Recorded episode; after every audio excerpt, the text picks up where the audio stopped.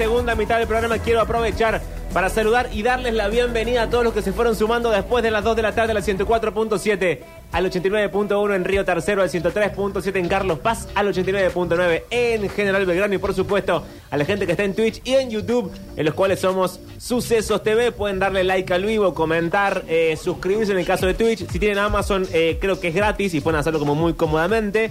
Eh, y obviamente son todos bienvenidos al 3513-506-360. Estaremos en este caso con el señor Víctor Brizola Tercero, que Sí. se ha quedado muy gentilmente en la mesa hasta las 6 de la tarde en lo que resta de este vacaciones permanentes.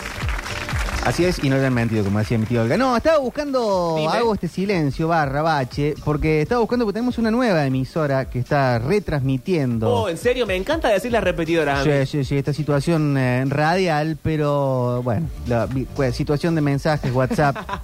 eh, bueno, que pero le agregamos los- en el los he cartel ahí con una lapicerita, algo. Ahora lo vamos a agregar porque sí, sumó ayer, así que estoy ¿En serio? Ah, buscando. sí, sí, recientísimo. sí, sí, Chicos, sí. todo el mundo de pie. Ya para contarles de dónde es todo esto. Ah, ya les cuento un ratito. Bien, perfecto. Mientras tanto, vamos a hacer lo siguiente. Recordarán los eh, oyentes que siguen... Momento, saca todo. Sí, Alguien me, me chimenta lo siguiente. a ver. Dice, no sé si pedirte atención o no, Juancito, porque no sé en qué tono ni por qué razón. Me dicen, esta mañana, antes del programa del Beto, Antes del programa del Beto. ¿qué, a, las, ¿a qué hora? A las 5 de la mañana. Pasaron un parte, una, una parte de vacaciones permanentes. A las 5 de la mañana. no Ah, sé. de madrugada se repite, claro. Pero se repite temprano, ¿o ¿no? A la medianoche. Y no dura hasta las 6 de la mañana. Capaz que arrancó más tarde por el fútbol, el fútbol terminó tarde, Ah. eh, se habrá puesto más tarde algún... No me hagan temer. Gestión, tema médico, y después, bueno... En ¿qué fin, lo que estaba diciendo eh, es que cada tanto hacemos esto, que yo busco una entrevista de alguien que me parece más o menos fascinante, Ah, muy buen bloque, ¿eh? o por razones que generalmente es una cosa enteramente caprichosa, que es que la persona me cae muy bien, o a veces la persona no me cae tan bien, o no la conozco tanto, pero creo que el tono de la entrevista va tomando un rumbo que a mí me gusta. Hemos hecho de Sandro con Antonio Carrizo, de Tita Sí. Merelo, eh, de Dolina, de Mariana Enríquez, bueno, hemos hablado de un montón de gente muy... Lo de Agustín Laje me pareció rara. No, no hicimos de Agustín Bueno. Laje. Jamás hicimos esa. Pero en este caso vamos a tomar una entrevista un tanto vieja, no sé si tanto, pero obviamente es eh, antes de la pandemia, eh, de Humberto Tortonese, Sí. en, en un programa de la televisión pública que se llamaba Cada Noche. Se sigue llamando Cada Noche porque va cambiando de conductor. De hecho, creo que arrancó con Matías Martín. Ay, que sí, que eh, había como unas luces Mucho que foquito. caían, foqui, fo- mucho foquito. Mucho foquito, claro. Y se ve que Matías dijo, che, gracias por todo, me voy. Sí. Y después empezó a rotar otro conductor con la misma escenografía. Pero en este caso, no sé el nombre del conductor porque lo intenté buscar, pero no supe cómo. En un momento lo hizo uno de los Moura. Ah, que no. Cada creo- noche. No, me parece que no es uno de los ¿No? Moura. Me parece, ¿sabes quién es? Eh, un chabón que los que veían el duro de Domar de Petinato. Sí. No el pelado de los sketches, pero había otro chabón que estaba más o menos siempre. Ah, Diego Scott. No sé el nombre, pero me parece que sí, ¿eh? Me parece que puede ser él. Bueno, él lo conduce, está de invitado Humberto Tortonese eh, en la televisión pública y arranca con una pregunta que me parece muy interesante. Este buen hombre le pregunta a Humberto cómo hace para eh, tortonizarlo todo. Digo, ¿viste que? Es Diego Scott, perdón. Y Graciela Fernández Meijide condujo ese programa en un momento. ¿En serio? Sí, Silvina Chediek y hoy lo conduce Silvina Chediek. Bien, random, los conductores. Martín como- fue el primero. Claro, bien. Va variando, me parece que cada vez más o menos plata y según eso Sí. es el conductor. Pero eh, le pregunta cómo hace a Tortonese para volverlo todo parte de él, ¿no? Hay gente que, quizá la gente que más me gusta, pero es la que menos cintura tiene después en, en el resto de las cosas, pero... Lo que me parece más divertido de ahí es cuando tiene una personalidad tan fuerte que cuando llega, inevitablemente todo se va modificando para adaptarse a la personalidad de, de quien está hablando. Sí. Creo que Tortones es una de esas personas, la negra Bernasi es una de esas personas. eh, gente que no sé si es muy útil para hacer otro género que no sea a sí mismo. Mm. No la veo a la negra Bernasi haciendo un programa, un programa de pregunta y respuesta, Ah, por un ejemplo. Dolina puede ser de, ese, de esa cepa. Claro, no. igual, exactamente. Eh, gente que me cae bien, pero no sé si es un Guido Casca que tiene como otro oficio para hacer muchas cosas al mismo tiempo sin que su presencia sea tan importante. Pero le pregunta por esto, cómo hace para volverlo todo parte de él. Y la entrevista empieza a tomar eh, un camino que a mí me parece muy interesante para pensar, que lo hemos charlado con los oyentes y acá en la mesa en otras oportunidades, que es ¿por qué los medios de comunicación tradicionales, no, no, no, no la streaming, digo, los, los- los que conocemos... mm, Los de? Dios, patria, familia. Sí, los históricos. Porque han dejado de lado eh, la idea del, de, aunque sea un mínimo prestigio una mínima libertad en pos de los negocios. Es como que todo tiene que ser eh, el programa del momento. Si se funciona la cocina, 200 programas de cocina. Sí. Si funciona el quilombo, 200 programas de quilombo. Y antes, cuenta Tortones, y los que hemos consumido televisión también lo sabemos, había espacios quizá a la trasnoche, quizá en un horario, no en un horario principal, etcétera, pero había cierta cosa para la experimentación, para la libertad, y sobre todo había gente encargada de tener una visión de las cosas que quizás era mucho más importante que eh, la visión meramente económica. Puede digamos. ser que había menos canales de expresión, entonces lo que había, había, entonces no, uno podía apostar más a ciertas cosas, no sé, un, un Sofovich, un Roma y decía Sí. vamos a hacer esto. Capaz también esos directores eran más cultos que los de hoy, Eso puede ser. y, pero hacían esto y tenés tres canales. Si no te gusta, no sé, anda a hablar con tu familia. Claro, voy a decir que como había menos oferta, la gente inevitablemente se quedaba. Puede ser también eso. Claro. Ti- ¿Tiene algún punto, tiene, tiene algún sentido? Lo vamos a charlar más adelante, pero arranquemos escuchando a Humberto Tortonese contando el principio de eso, cómo vuelve todo parte de sí mismo y también el principio de esta charla entre libertad de acción, personas con visión y los negocios. Es como que me ha pasado eso de, por, por- también por toda la libertad que tuve para, para trabajar en mi vida. Eh, trabajé con tanta libertad que cada vez que la agarro, cuando te dicen, eh, bueno, si te elegí a vos es para que hagas lo que quieras. Sí. Y tampoco es tan así. Hay cosas, eh, por ejemplo, en esta obra, en, en Obra de Dios, que el, el texto estaba. Entonces, yo sí hicieron una traducción, Elio Marchi hizo una traducción genial del inglés al español, al, al castellano, para que para adaptarla a todo. Y después me encontré yo adaptándomela para mí mismo, en realidad adaptándomela no por el, por el texto, por decir, para sentirme cómodo con un texto. Sí. Y, pero me ha pasado siempre. Eh, cuando trabajé con Susana, con lo de la diputada también, Sí. eh, estaba... mm, eh, estábamos en el momento, decían, bueno, Susana quiere que hagamos algo, ¿qué, qué, se te, qué te parece? Digo, mira, yo tengo esto que nunca lo hice, pero es como una diputada corrupta, eh, que lo en realidad salió de una borrachera en casa, de una vez con amigos, decía, eh, mira, esto es como que necesita solo un vestidito, sale del Congreso y después se pone una ropita y ya es una puta. Claro. Entonces era genial la idea. De la- Yo dije, eso en Telefe no iba a funcionar en el horario en- a las 8 de la noche. Y, y me acuerdo que, que en un momento me dijo, no, bueno, veamos qué, qué- qué hacemos. Acordate que son las 8 de la noche. Yo le dije, bueno, yo me quiero sentir libre. Si me siento libre, soy yo. Me dijo, haz lo que quieras. Genial. Y ahí fue eso, que es- así surgen varios personajes, ¿viste? Cuando eh, yo agarro un texto, trato de que el texto eh, me, me llegue, me llegue y que yo pueda transformar ese personaje en eso y se, se hace una mezcla entre Tortones, el personaje, todo, ¿no? Claro. Más adelante de la entrevista van, van a seguir más o menos por esta línea. Después se va a poner una cosa media que a mí ya no me causó tanta gracia con eh, los límites del humor y si en esta época hay más o menos libertad para hacer chistes y toda esa huevada que no sé si me interesa tanto. Ya se habló mucho de eso también. Sí, eh, es cierto que la entrevista, eh, como fue en el principio de esa época, tenía Sí. sentido. Hoy ya ha quedado vieja, eso para, para hacer la leve declaración, pero sí me parecía divertido cuando. Porque van a volver constantemente a esto de la libertad de acción o, o la idea del prestigio, o la idea de, quizá de mezclar, ¿no? Como X cantidad de pavada, un poquito de prestigio, un, un montón de pavada, un poquito de prestigio. Eh, y Humberto mete en esto a lo que pasaba con Gasalla, digamos que hacía un programa de humor exitoso, digo, la gente lo veía. Eh, y sin embargo traía gente del under, sin embargo Sí. había otra búsqueda, el humor no era entran tres borrachos caminando al bar, eh, había también, no te digo una bajada de línea como la entendemos ahora, que es gente como editorializando constantemente, cosa que a mí me agota por sobremanera, pero había una bajada de línea presente a pesar del humor, o en realidad metido en el humor. Mm. Eh, él va a hablar de eso, va a hablar de Eugenio Gorki, que creo que es un, eh, un director, eh, y va a eh, hincapié en algo que me parece muy divertido pensar, que es cuando hay una mente por encima de todo, y esa mente está al mismo tiempo respetando las individualidades, pero tiene una, una visión del conjunto o hacia dónde va el- el- el, toda la perspectiva del asunto, que quizás hace que sea menos importante el, el contenido, si es más menos inteligente, más menos lindo, más menos gracioso, más menos todo, porque sabemos todos a dónde vamos, ¿no?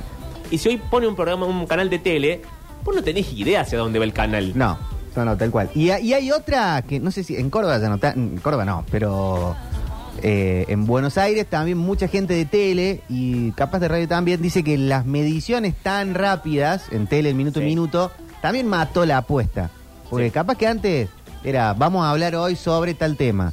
Y no estabas viendo cuánto está midiendo, cuánto está midiendo el otro. Hoy es, ahora estamos hablando del mate. Y midió, estirá hablando del mate Sí. 20 minutos más. Y ahí, indefectiblemente, el producto se te, ah, se te hace un poco una sopa más aguada. A mí lo que me parece loquísimo de eso es que vos escuchás a la gente que labura en la tele y todos coinciden en no, el minuto a minuto nos arruinó la vida, es horrible, no sé qué, y sin embargo lo siguen usando. Y sí.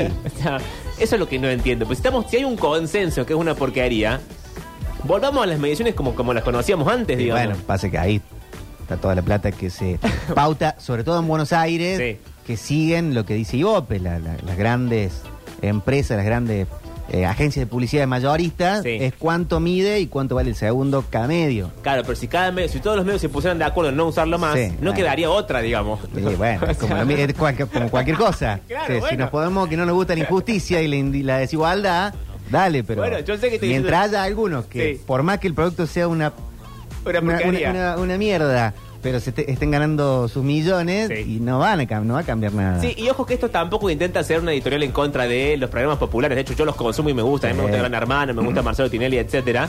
Eh, sino que creo que lo que me- me parece divertido, lo que me parecía divertido, es que había un resquicio para otra cosa. Sí. Como que estaban dispuestos a resignar perder un segmento Mm. Con tal de que el canal tuviera como un sentido, una apuesta, una estética. el que algunos actores más Hollywood dicen, eh, hago dos para la industria, una para mí, de película. Claro, eso, Entonces eso hago dos pochocleras y hago una de A24. Sí. Eso, esa, esa búsqueda me parece que se perdió Esa, y que lamento que sí. se haya perdido. Eh, pero en este caso va a hablar Tortonese de la libertad, el negocio y también de otra cosa que es como.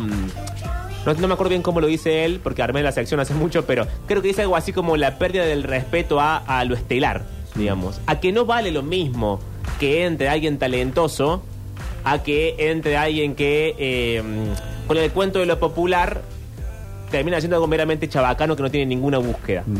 Pero escuchemos entonces lo que dice Humberto Tortonese. Eh, y obviamente, si quieren opinar, 3513-506-360. Eugenio Gorkin, que era el director, de, de- que fue el director de mucha de, de- de televisión increíble, en ese momento él venía y decía, chicos, fue genial el sketch, pero duró 20 minutos, 20 minutos en televisión. Dice, lo pueden hacer, y lo volvíamos a hacer todo de nuevo y lo hacíamos en 10 minutos. Ah, lo hacía, volvían a hacer Volvíamos tomas. a hacer todo y se hacía en 10 minutos. El mismo sketch. Me dice, Sí. no lo puedo cortar, porque si lo corto no sirve. No Hagámoslo, eh, eh, córtenlo ustedes, háganlo de nuevo. Claro. Y, y eso fue, yo creo que esos años con Gasalla fueron increíbles, porque veníamos de un paracultural y llevar a la televisión algo que vos lo haces con mucha libertad, solo al lado también de un grande como, como Gasalla y que te den la libertad de hacerlo. Como vos decías recién, la- eh, ahora no hay mucha libertad en la televisión. No hay mucha libertad en el sentido de que está todo llevado más al negocio, ¿no? A, a que funcione o no funcione. En ese momento Gasalla era eh, el, el humor de la televisión. Entonces tenía el respeto de eso. Ahora no importa quién seas, si, si algo no va, no funciona, lo sacan, ¿viste? Al aire, lo sacan del aire Y sí. inmediatamente, pero porque es un negocio todo.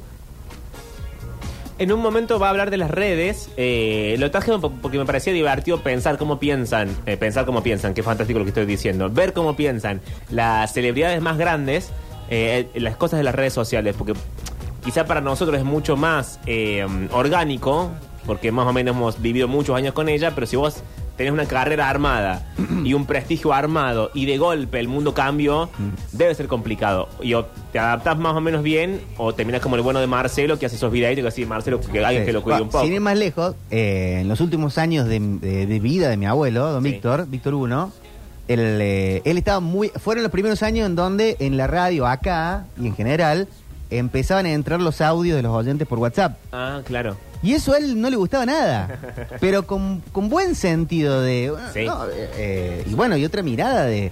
Sí. eh, estamos hablando, no sé, nosotros. no ¿Por, qué va a hablar Nico Pedrito, Vázquez? Claro, sí, sí, sí. sí.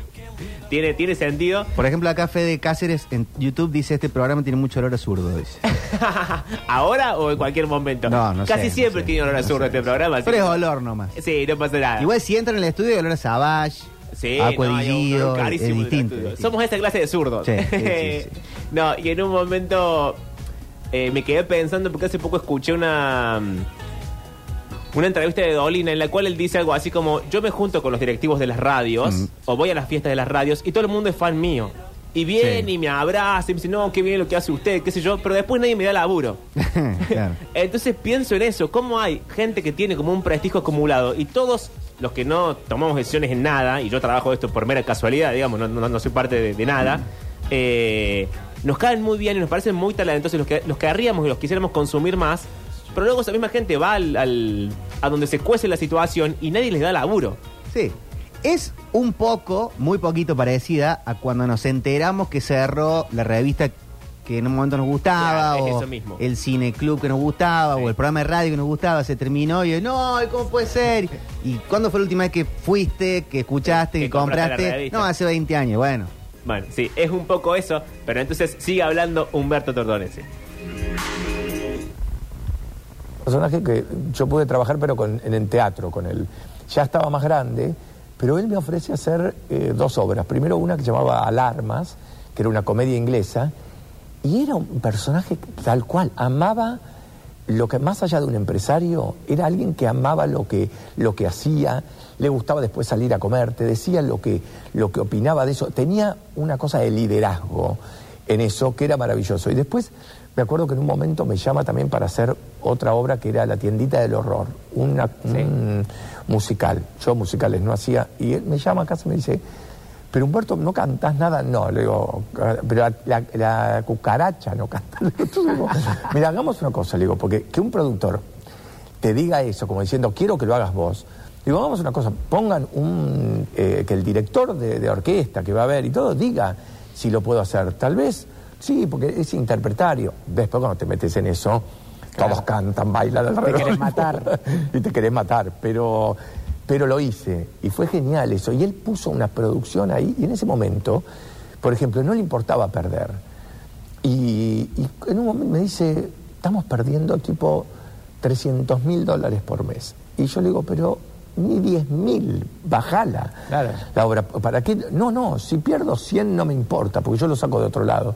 Eso es lo que tenía también. No estaba atrás de la, pla- la plata, él la tenía por otro lado. Entonces eso era, era bueno en sostener algo que, que él quería hacer, ¿viste? Quería hacer estas obras. Bueno, las sostengo, invierto plata, no voy a ganar. Es como, por, como un mecenas. Sí, sí, claro, cuando el que decide qué se hace con la plata tiene alguna pasión por algo, qué sé yo, una radio, porque antes en los 70s o en los 80s una radio podía mandar un corresponsal al abierto de Australia y hoy no, porque el director de la radio le parecía importante tener mandar, un tipo ahí. Pero por supuesto, pero ¿por qué era importante? Y porque se jugaban por las cosas. En la radio, tal cual. Yo trabajé eh, 10, 15 años en Rock and Pop y, y Rock and Pop tenía gente que sabía dirigir la radio. Cuando eso empezó a cambiar, cuando, la- cuando todo empezó a ser un negocio, cuando se empiezan a vender las radios para ser usadas para, para los medios, ahí caga todo. Bueno, ahí habla un poquito de, de Roma y de Greenbank, digamos, de esa gente que, que manejaba los medios antes. Vamos a saltearnos un audio, Juan, así no nos, no nos eh, pasamos de tiempo. ¿Puedo hacer un eh, eh, dos mini eh, Las que quieras. aclaraciones? Eh, con lo que decían el, eh, a- antes esto de cuánto hace que no escuchaste este programa, digo Sí. que todos los consumos tienen que ser completamente dependientes de el mercado. Pero sí de una forma mucho más, muy, muy pasiva que tenemos muchas veces como consumidores. Sí, obvio. Que perdemos el interés también de lo que alguna vez nos gustó de una forma como rara. Y en lo que dice Tortonese ahí de eh, directores y la inversión, eh, yo me acuerdo que desde el 2002 para adelante, eh, jamás le fue negocio ni a Cadena 3 ni a, ni a mi abuelo y el bichi eh, hacer la inversión de ir a los mundiales. Claro. Pero hacer esa inversión significaba posicionarte como eh, número uno en eso. Sí. Eh, que, entonces no, no, no era todo medido siempre en vamos a hacer este programa y a ver cuánta pauta entra. Hay veces que, y sobre todo era mucha visión de Mario Pereira, de no, no, estemos, porque para decir que somos la radio número uno tenemos que estar en todos ahí, lados. Entonces hay veces que invertís y vas a perder pero ganas por otro lugar que te generó esa inversión. Claro, creo que... No tan que- directo. No, no, lo que dice Humberto es más o menos eso. eh, y entiendo que tiene que haber sido igual para todas las radios, digamos, que, Sí. que, que en algún momento fueron las grandes radios o los grandes medios. Y también, ¿sabes qué pensaba?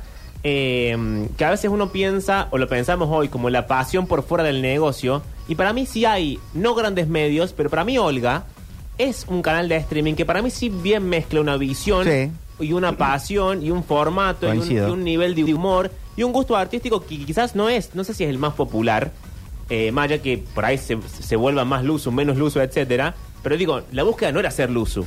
No. Entonces hubo una búsqueda de, eh, de complejidad, que hay veces que el ne- no, yo no sé cómo le va en términos de monedas, pues no tengo idea, digo, pero al menos lo que se ve, parece que el negocio y la pasión y la visión van como medio juntos. Sí, sí, sí, tal cual. Y, y hay, en, en todos pueden encontrar más o menos, más o menos algunos casos. Lupita Rodríguez, ahora en la, eh, en la edición nueva de Par en la Mano, lo va a Sí. tener a Martín Cohen.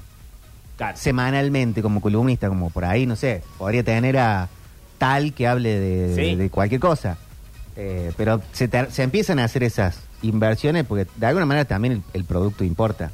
Hoy el contenido. Es que me parece que inevitablemente, eh, y gracias a Dios, me parece que la cosa tan popular, tan chabacana, va un poco va por una cuestión cíclica, digamos. Sí. Ya tuvimos como una sobreexplotación, va a haber que volver a otra cosa. Sí, sí. Eh, porque también me parece muy divertida la función, que es una función antigua, de, che, yo no tengo plata para comprarme este libro.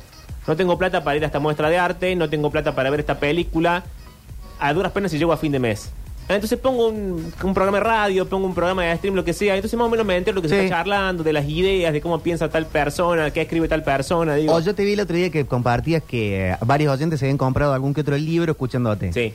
Y eso también tiene que ver con la forma de consumir, me parece, porque si no tenés plata para comprarte un libro, capaz tampoco tenés para buscar, o si, digo, mejor digo, si tenés, si te, si te vas a comprar uno y no te querés clavar con el que te vas a comprar. claro, totalmente. Eh, y entonces anda a buscar ahora un recomendador de literatura. Sí. Tenés que meterte como en un mundo que si sos ajeno, Es difícil entrar. es muy difícil. En Sí. cambio, si ya estás escuchando la siesta, un programa y se habla de un libro de Dolores, y, ah, ¿cuál es? Lo voy a leer. Claro, sí, por ahí es, me- es mera casualidad, pero digo, cuando sucede está, está buenísimo. Pero vamos a cambiar levemente de tema porque se va a meter Humberto, se mete solo, ¿eh? no es que el entrevistador le pregunta, lo cual cuando escuché la entrevista dije, chi, ¿por qué te estás metiendo acá? Qué raro, pero igual es Tortones y lo va a hacer igual, lo va a hacer lo mismo. Va a hablar de Omar Chaván, Bien. va a hablar de eh, la cuestión que todos conocemos. Esto, traje la opinión de él solamente como mera opinión de él, no es que yo esté más de acuerdo o menos de acuerdo, no es un- esto no intento hacer nunca una editorial de nada, pero me parece importante su visión de las cosas, porque él formó parte del paracultural, él formó parte de eh, ese submundo porteño, que terminó como todos sabemos que terminó, pero él empieza a tener una visión que me parece, ¿viste cuando, cuando algo visto desde afuera es claro? Sí. Cuando vas a decir, aquel es malo y aquel es bueno. Y si vos estás en el entramado, te das cuenta que aquel no ni era tan malo, ni aquel ni era tan bueno, sino que hay un conjunto de eh, estupideces humanas, de desatención, de plata, de negocios, de oscuridades que se van como tejiendo y la vida finalmente no es tan eh, maniqueísta, la vida de nadie. Entonces él va a contar un poco esa situación, eh, va a contar también cómo se forma la parte artística, al menos de la ciudad de Buenos Aires. Para mí en Córdoba esto no pasa, pero yo puedo estar equivocado, eh, que es que está mucho más dividido el, el under de, de- de lo mainstream. Más que nada, para mí acá no pasa porque no creo que haya industria de nada, entonces difícil va a ser me- diferenciar under de mainstream si no tenemos ningún tipo de mainstream. No, puede haber un under del cuarteto. Ah, Pero en el cuartito en puede ser. eso sí. Claro, porque ahí sí hay una industria eh, de peso. Pero bueno, él cuenta eso, ¿no? Cómo va creciendo el under. Y ese under, por supuesto, en su condición de under, no crece en el mejor lugar, ni con las mejores condiciones de vida, ni de salubridad, ni etcétera, hasta que efectivamente llega a eh, lo mainstream en el mejor de los casos. Pero Humberto, Tor- Humberto Tortonese opina lo siguiente. Bueno, por eso eso. Pero, ahí- pero después sucedía que venía la gente, que estaba Michelangelo a la vuelta. Sí. Y de repente mi médico, un día lo vi bajar las escaleras del paracultural y él iba con, con un traje, era el hombre ese que tenía una flor, ¿viste? Eh, y se ponía una flor así en el y bajaba. Y ahí había ido Michelangelo y le habían dicho que, que ahí estábamos nosotros y que pasaban cosas y fue a verlo. Entonces ya se empezó a mezclar todo. No era solo el público underground, sino el público que venía de otros lados y que quería ver teatro. Bueno, decían, esto está bueno, ¿viste? Lo que pasa acá está bueno. Están pasando cosas. ¿Cuánta gente entraba en el pa- paracultural? yo creo que 200 personas, 300, con un peligro tremendo. No, pero- no, claro. Bueno, en esa era- época no existía. La- todos nos hacemos ahora los cuidadosos, pero, Pero- si no hubiera pasado Cromañón estaríamos en Claro, las mismas. es que algo, siempre parece que este país tienen que pasar las cosas para que uno se vive, no era prevenir. Pero también uno era un, parte- un jugado de eso, sino eso, si lo- el- ese eh, eh, underground, ese paracultural, no se podría haber formado si no era así. Sí, sí, claro. Arriba era un conventillo. Y nosotros hay, hay, eh, eh, mm, personajes que salía, Urdapilleta salía desde arriba y venía y salía por algún lado que había una conexión con ese sótano. Y, y era maravilloso eso. Y, y arriba era un conventillo, abajo era go- goteras, cables por cualquier lado. ¿viste? Era, peligroso era porque ahí de repente se juntaban 300 personas y sí, si había un incendio. Podía pasar cualquier cosa. tremendo. Y de cómo terminó Chabán y todo lo que pasó con Cromañón, después tuviste contacto con él, hablabas, no hablabas. No, yo ya después, eh, ya, eh, eso fue, eh, ya se había transformado como en un lugar de, eh, de recitales. Cuando nosotros íbamos a Cemento, eh, a veces íbamos a hacer un show con Batato y con, con Urdapilleta, y, y Batato iba bastante a Cemento en esa época y cosas, pero eh, nuestros espectáculos los hacíamos en otro lado. Eh, y cuando pasó todo eso, fue un horror, pero fue, fue como algo que era. Decís, bueno, yo estuve ahí. Claro, me podría haber pasado podría a haber mí pasado a también. cualquiera, pero después esas cosas también pasan cuando todo se transforma en algo un poquito más masivo. Entonces, cuando algún grupo lleva a empezar a llevar gente y gente, y bueno, ahí sí tenés que, como empresario, como dueño del lugar, Claro. decir, paremos, ahí está la ambición, está todo en el medio. Va a retomar eh, el último de los temas que vamos a tocar antes del audio final es la diputada Gasconcha, pero este tema sigue siendo sobre la, la entrevista. A mí hay algo que pasa que yo nunca sé, eh, nunca sé cómo medirlo y tampoco le encuentro las palabras justas como para poder expresarlo tan bien como me gustaría. Pero a veces siento que eh, hay muy poco respeto por el saber verdadero. Es decir, como todos los programas se han convertido en todos opinemos de todo lo que pasa todo el tiempo, como las redes sociales, como etcétera, eh, me cuesta entender la jerarquía o lo que le sucede a alguien cuando dice, che, yo no creo que tal cosa sea así, no importa qué cosa, X cosa. Yo creo que la Tierra es plana, por ejemplo. Bueno, viene la ciencia, que tiene una historia de pensamiento, un método, eh, que lleva años rehaciéndolo constantemente, pensándose hacia adentro, que tiene pruebas, datos objetivos, etcétera, y te explica que la Tierra no es plana por todas las razones que tiene la ciencia para explicarlo, y vos aún decís, no, para mí la Tierra es plana.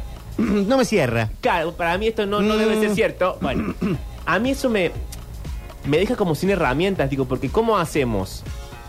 No te digo un mundo mejor, porque tampoco quiero pecar de ingenuo, pero ¿cómo hacemos para que la pequeña cosa, la mínima que se les ocurra, camine? Si no tenemos un mínimo respeto por la gente que sabe de un tema. Este tema puede ser la tierra plana, como puede ser la economía de un país, como puede ser, eh, no sé, si te gusta más cómo juega un equipo de fútbol o el otro. Sí. Ahí habría que pensar a dónde, a dónde fijamos, a, a dónde ponemos un, un- un tope en el conocimiento también. Porque a dónde fijamos que alguien sabe de esto, hasta cuándo. Porque después, si, la, Claro. si hay cuestiones que son más orgánicas y que van evolucionando, cambiando con el tiempo, no sé, si alguien no se actualizó, qué sé yo, en cultura. Sí. Caso de Chabán. Uno piensa, bueno, lo que dice Tortonese, vos vivías en un under, cuando se hace masivo, ahí capaz que deberías haber tenido otra responsabilidad. Pero si te pones en el lugar del empresario de ese momento, el tipo puede decir, bueno, entonces yo me voy a comprar un estadio, voy a invertir, Sí. voy a sacar créditos, pero ¿y si la moda cultural de esta forma de vivirla después muda a, como, otra. como mudó de hecho, Sí. yo quedo clavado para siempre en, en esto. Así que no, no, Sí, no, no- sé. Cada vez es el problema, que nadie tiene una respuesta fácil para lo que estoy diciendo y yo soy consciente de eso, pero también lo pienso en términos de eh, la cosa más boba, los programas de televisión, ¿no? O mismo Twitter, que me parece que nos es más cercano. ¿Hace falta que todos opinemos todo el tiempo del tema del día? ¿Hace falta que... Yo, por ejemplo, yo hay un montón de cosas que no sé, Sí. pero el, el 95% de las cosas que pasan en el mundo no las sé, no las entiendo. Y la mayoría me traen sin cuidado.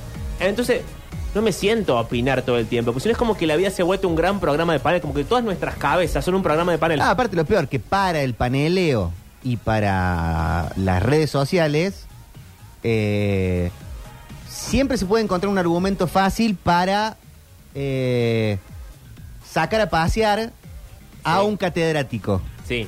Porque vos googleas cualquier pavada y va a encontrar un argumento que sea Obvio. cualquier pavada. Sí, sí, sí, sí. Entonces puede estar Fareta hablándonos del padrino y viene eh, Juan Pérez Sí. y busca algo, alguna boludez en, en internet y es, no, mira, Fareta no tenés razón. es como el, el paciente que googlea los síntomas ante el médico. Claro, eso, eso es lo que a mí me deja sin palabras. Cuando, cuando alguien decide actuar así en la Hay que vida. morir. Cuando se para en ese paradigma y dice, no, le voy a discutir todo este tipo. Pero es el tipo que sabe, o sea, escúchalo. No te digo que compres todo lo que dice porque puede estar equivocado. Pero hay algo de, no sé, de- del mínimo respeto que va a hablar Tortones en este caso Sí. sobre RCM. No sé si la gente se acuerda del programa. Lo conducía Mariano Fabián y estaba Tortones en el panel. Sí, pasando revista. Exactamente, y hacían el resumen de los medios. Pero claro, había un periodista que hacía espectáculos, uno que hacía deportes, otro que hacía policiales y etcétera. Y de golpe, mucho más cerca en el tiempo, lo llaman para hacer el diario de Mariana y él cuenta cómo se proponía hacer RCM hasta que muere Ángeles Rawson y se transforma en un policial. Ah, claro. Y el- Rinde ahora esto. Se dan cuenta que lo que rinde es un policial y tenés a 200.000 personas, la que sabía de espectáculos, el que sabía de deporte, el que hacía humor, opinando sobre un caso policial. Y es como, che, no es raro. Pero bueno, en la televisión. ¿Verdad que es algo que, eh, que, eh, por eso siento como que hay que cuidarse en un momento? Cuidarse de lo que decís, cuidarse de la... Sí. Porque es rarísimo, porque después cualquiera opina de cualquier cosa. Y, y también eso de que necesitas, viste, cada tanto un programa necesita 10 opinólogos. Digo opinólogos pues son... Sí. ¿viste? Por- antes había dos o tres personas, uno en cada... Bueno, cuando hacíamos hasta RCM, que era eh, un programa ¿viste? de, de- de- de nada, de la actualidad. sí, de la- simple, no tenía mucha ciencia. no tenía mucha ciencia, pero había uno de política, uno de, que hablaba de, de deporte, alguien que, que Maju, que hacía eh, de todo, ¿viste? Pero, ¿qué hicimos? Nos empezamos a, a unir y a divertirnos entre todos. Y eso fue. Después, ahora ya no es diversión. No. Es saber a, a quién matás, ¿viste? O a quién- ya no importa nada. Entonces dice, si esto rinde, dale, dale, dale por ahí. ¿Viste? Esa televisión media caníbal que hace rato que está.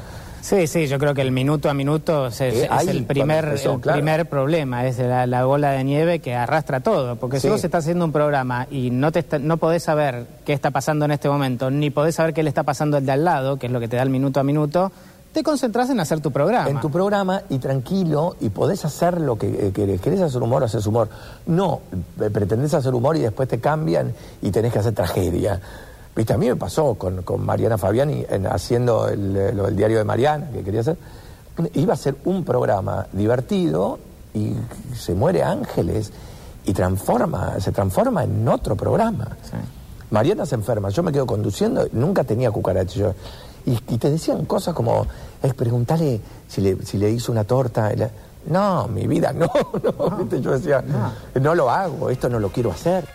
Es verdad que había quedado en la conducción, me había olvidado de eso. Sí, había Encima quedado. de todo, lo ponía a Tortón ese. En eso. Aparte, en el peor momento posible de. Vamos a sacar una tía de Ángeles Rawson llorando en vivo. Claro, exactamente. Pregúntale, pregúntale. Bueno, eso también es raro, ¿no? Porque ya es una decisión, no sé si del, del canal o del programa, pero tenés un panel. Mm. ¿Vas a poder conducir a Tortones y un programa policial? Y, Mándalo de vacaciones, pues, págale a otro. ¿qué es- ¿Me entendés? Como. Tráelo a Vilauta. Claro, alguien que lo quiera hacer en todo caso, que le salga mejor ese, ese tipo de tele. Lo pero- contaba Maju Lozano hace poco también en su programa que estaba haciendo en Canal 9, Ah, claro. que arrancó como con una especie de...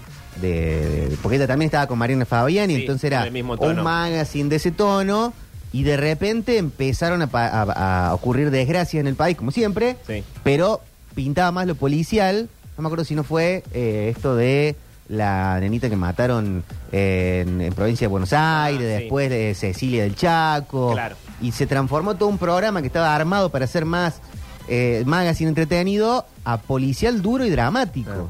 Y no sé, no, no- no siempre te puede dar el estómago para eso. Ese es el drama. A mí no me daría. Más allá que te dé el talento la cintura, tenés que tener ganas de todos los días, durante dos horas, y después volverte a tu casa con ese peso, Y capaz que en otro momento te pagaban cada una torta de guita. 500 mil dólares por mes Claro. en los Y- y 90. ahora no es el caso. Y hoy. No, no es el caso. Hoy, fa- Lo a ver bueno, qué publicidad. ¿qué dan. aprendimos hoy? Si te ofrecen hacer un magazine, decís que no, porque el magazine termina mal. Pero bueno, vamos a cerrar el desarmando de entrevistas del día de hoy. Ya no con la entrevista, sino con un audio que a mí siempre me divierte mucho cada vez que me lo cruzo, que es, recordaron ustedes que a la noche en lo de Susana Tortones se hacía la diputada Gasconcha. básicamente una diputada que tenía una doble vida en el cual era prostituta y era muy amiga de María Julia Alzogaray. Pero ¿qué pasa? En el país, María Julia Alzogaray va presa. Entonces la diputada le mete en presa a la amiga. Está Susana viniendo de otra cosa. Eh, va, ustedes recordarán cuando Susana volvía a su escritorio, había un plano cerrado del escritorio y ella aparecía y se sentaba. Plano del escritorio está la diputada llorando, pero llorando a nivel todo corrido el maquillaje, llorando con- como me gusta a mí que llore la gente, tipo Nancy Duplá con el Sí. maquillaje negro todo corrido, tomando champán, llega Susana y la diputada le dice, ¿qué pasa? ¿Qué pasa? Y la diputada le empieza a contar que le han metido presa a María Julia, No. que es muy amiga de ella. Y así cerramos el desarmando de entrevistas del día de hoy. En un rato, Patricio Pérez nos cuenta y charlamos sobre radios piratas. Indonesia, Micronesia, Polin... Susana, ¿Qué pasa? Injusticia, injusticia. Pero lo que está ¿qué le- pasando es horrible. Yo, Susana, te exijo por lo menos cuatro minutos que me des. cuatro pero si minutos que me des para yo aclarar estas cosas. ¿Pero qué va a aclarar, diputado? Están presas todas mis amigas. Es un horror. Susana, lo que está pasando. Pero al diputado se le está corriendo todo el maquillaje. No doy más, Susana. Me quiero desmayar. Acá estoy chupando como loca. No, tranquilícese. Me largué a tomar como loca. ¿Qué es esto, champán? Sí, toma. No, no, no puedo. Pero escúcheme una cosa, diputada, tranquilícese. Bueno, Yo que me va a agarrar un ataque cardíaco, Susana. Sí. Por favor, No más. por favor, le pido, le pido, por favor, Dipu, Dipu, No sabes, yo estaba, estaba tranquila en casa, no voy más. Susana, Pero bueno, pero es el champán o qué? Lo- No, no es lo que me están haciendo, lo que nos están haciendo a todos, Susana. Pero bueno, ¿de, de qué, de qué está hablando? De María Julia me la metieron presa, Susana. Eh, ya sé, pero escúcheme una cosa, tranquilice, por No, favor, es- que la atienda. Vamos a hacer un Cipec, que llame a SOS. al CIPEC. Bueno, en un segundo estoy con usted. Vamos al corte, me voy con ella al living, vamos. No llores.